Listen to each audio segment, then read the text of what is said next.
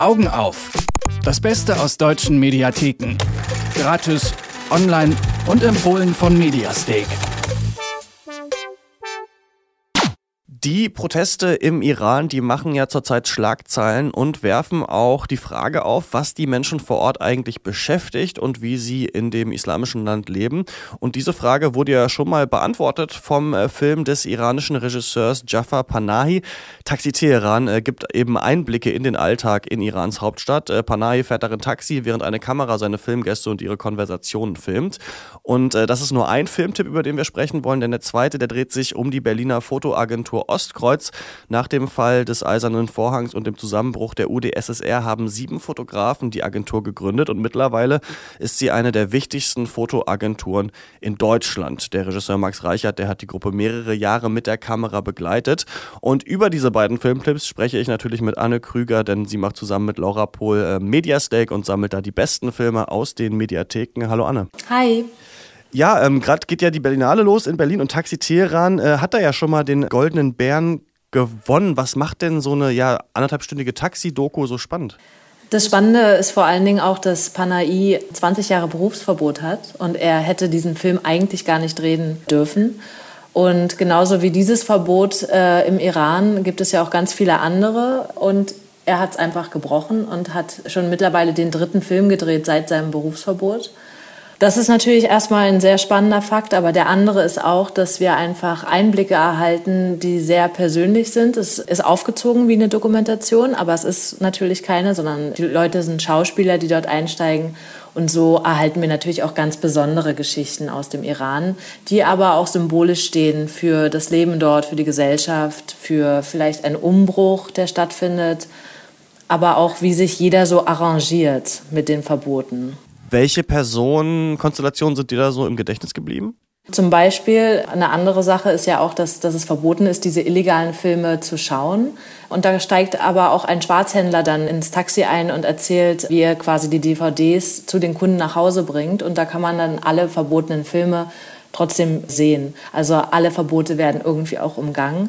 Daran erinnere ich mich, aber auch an zwei ältere Frauen, die äh, haben einen Goldfisch dabei, was natürlich sehr merkwürdig ist, dass man mit so einem kleinen Aquarium durch die Gegend fährt. Aber das machen sie für ein Ritual. Also wir blicken quasi auch in die Tradition des Iran rein.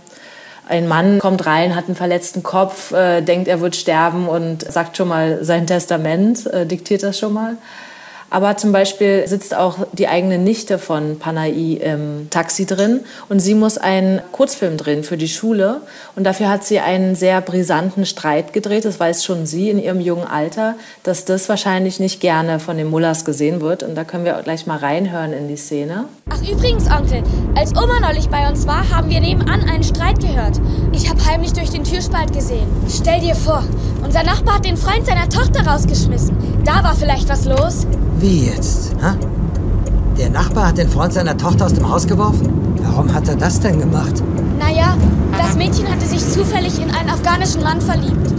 Aber der Vater wusste das nicht. Er hat es erst mitgekriegt, als der Junge kam und um ihre Hand anhielt. Da hat der Vater ihn auf der Stelle rausgeworfen. Er will einfach nicht, dass die beiden heiraten, aber der Afghane kommt immer wieder zurück und wartet irgendwo in der Nähe, weil er hofft, sie zu treffen. Mit ihren beiden Brüdern hat er sich auch schon geprügelt und die versuchen immer wieder, ihn zu bedrohen, aber er lässt einfach nicht locker und hofft weiter.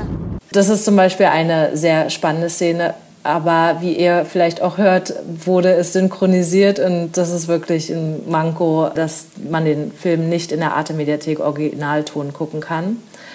Ich hatte den damals auf der Berlinale noch Originalton gesehen und das ist schon ein ganz anderes Gefühl. Also wenn man da auch drauf steht, dann sollte man das vielleicht lieber anders schauen. Ist der Film denn ähm, eher schwere Kost oder eher so ein bisschen leichtfüßig oder sogar beides?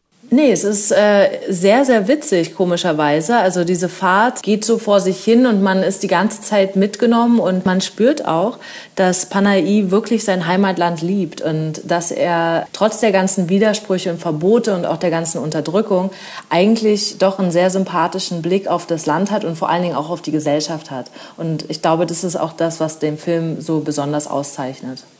Dein anderer Filmtipp dreht sich um eine ganz andere Geschichte, nämlich um sieben ostdeutsche Fotografen. Die haben 1990 die Fotoagentur Ostkreuz gegründet. Wie ist es dazu gekommen?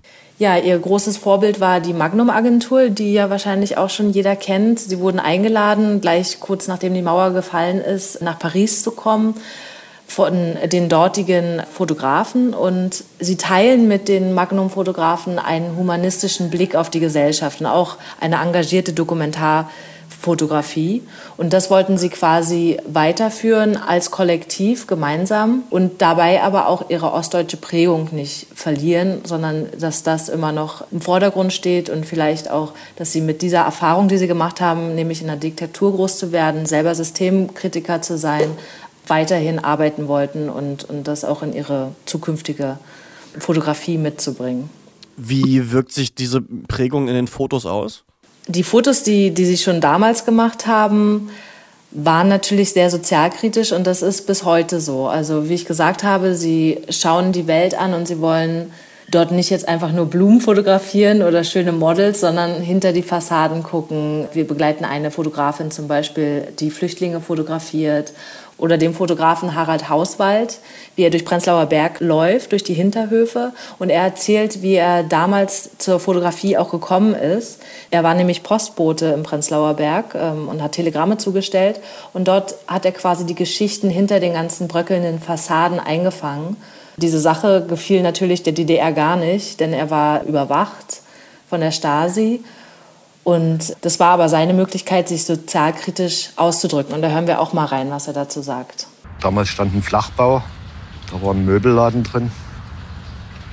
Stand oben drüber eine Leuchtreklame, die nie an war, weil sie kaputt war. Wohnkultur. Und dahinter war so ein Abbruchhaus mit, mit kaputten Fenstern. Wohnkultur und dahinter dieses Abbruchhaus. Und das ist natürlich Hanegerweit die hunderttausendste Wohnung, Neubauwohnung in Marzahn ein. Und hier rieseln die Häuser auf dem Bürgersteig. Also so eine Geschichte. In Erfurt habe ich einen Fleischerladen fotografiert, das Schaufenster. In der Auslage nichts, nicht mal eine Salami. Und dann hatten sie aber mit Schlemmkreide aufs Fenster geschrieben, Gehirn. Und das lief dann ohne runter, die Schlemmkreide.